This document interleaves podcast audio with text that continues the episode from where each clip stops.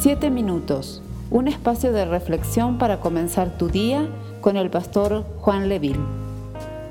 Hola, el Señor te bendiga, que tengas una jornada de mucha bendición y éxito en tus labores personales. Soy el pastor Juan Leville y espero que en esta mañana esta palabra sea de bendición para tu vida.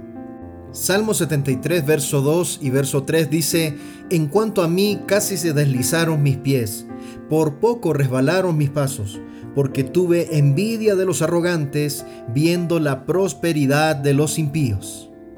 Muchas veces me encuentro con los reclamos de algunos hermanos que dicen que al parecer las personas que no tienen a Cristo en su corazón viven una vida al máximo muy diferente a la vida que deberíamos vivir nosotros como hijos de Dios.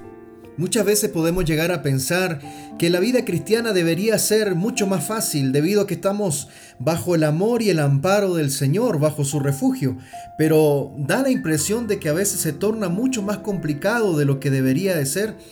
Y peor aún cuando vemos que otros que no tienen a Cristo y que no son temerosos de Dios, pareciera que tuviesen una vida de mayor calidad que la nuestra.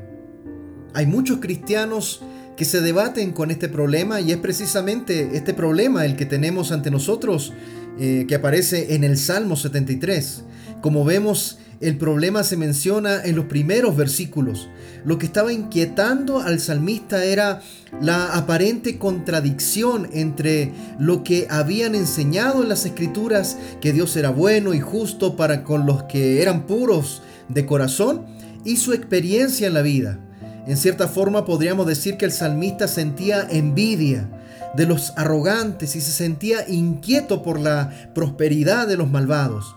De hecho, podemos ver que la prosperidad le pareció a él una contradicción directa eh, con respecto a lo que le habían enseñado acerca de Dios.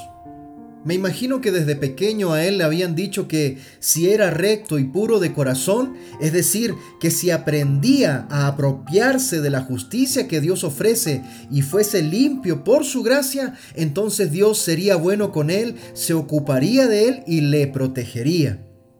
Pero en lugar de esto, este hombre se encontró con que su situación era difícil y muy desalentadora. Pero los malvados a su alrededor, los impíos, como dice la palabra de Dios, daban la impresión de prosperar y de que todo les iba bien. Esto le molestó mucho y no lo podía reconciliar. Le inquietaba tan terriblemente que produjo en él un enorme resentimiento y envidia en su corazón. Al final se sintió amenazado por la pérdida total de su fe. Sus pies casi habían resbalado, había estado a punto de tropezar y había llegado un momento en el que casi había renunciado a su fe. Uno de los valores fundamentales que podemos rescatar de los salmos es que muchas veces reflejan nuestra propia experiencia de fe. Los salmos son muchas veces una representación de lo que la mayoría de nosotros estamos pasando, hemos pasado ya o pasaremos por ello en ese caminar de fe en el futuro. ¿A quién no le ha pasado en más de una ocasión de encontrarse con alguien que no ama a Dios, el cual nos dice, ¿dónde está tu Dios? ¿Dónde está tu Dios que bendice o dónde está tu Dios que dices que es amor? ¿Por qué entonces no derrama bendiciones sobre tu vida? Muchas veces los cristianos se ven afectados por este tipo de argumento. Muchos se sienten desanimados y asustados al enfrentarse a este tipo de argumentos lógicos. ¿Cómo puede ser que Dios permita esto o aquello? ¿Dónde está Dios cuando las cosas malas están sucediendo en el mundo? ¿O por qué una persona incrédula que no ama a Dios prospera y mientras los cristianos pareciera que se quedan en el tintero? Al parecer el salmista estaba experimentando estas mismas sensaciones. Salmo 73, verso 16, nos muestra la confusión que había en el corazón del salmista. Dice así, traté de entender por qué los malvados prosperan, pero qué tarea tan difícil. El cambio en el corazón del salmista cuando él comprende los propósitos de Dios, suceden cuando él va al santuario. Podríamos decir, cuando él comenzó a tener una comunión más cercana con Dios, recién entendió los propósitos de Dios. A partir del verso 21 él dice, entonces me di cuenta de que mi corazón se llenó de amargura y yo estaba destrozado por dentro.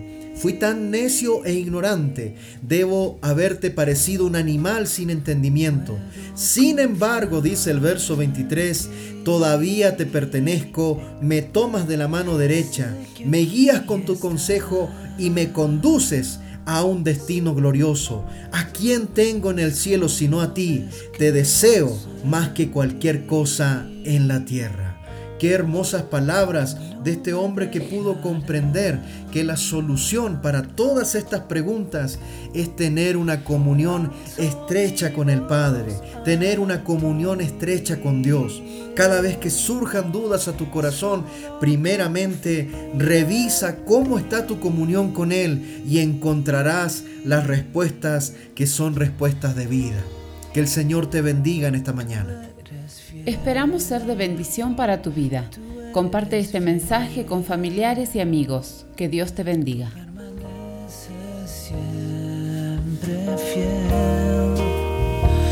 Tú eres fiel, tú eres fiel, tú permaneces siempre fiel.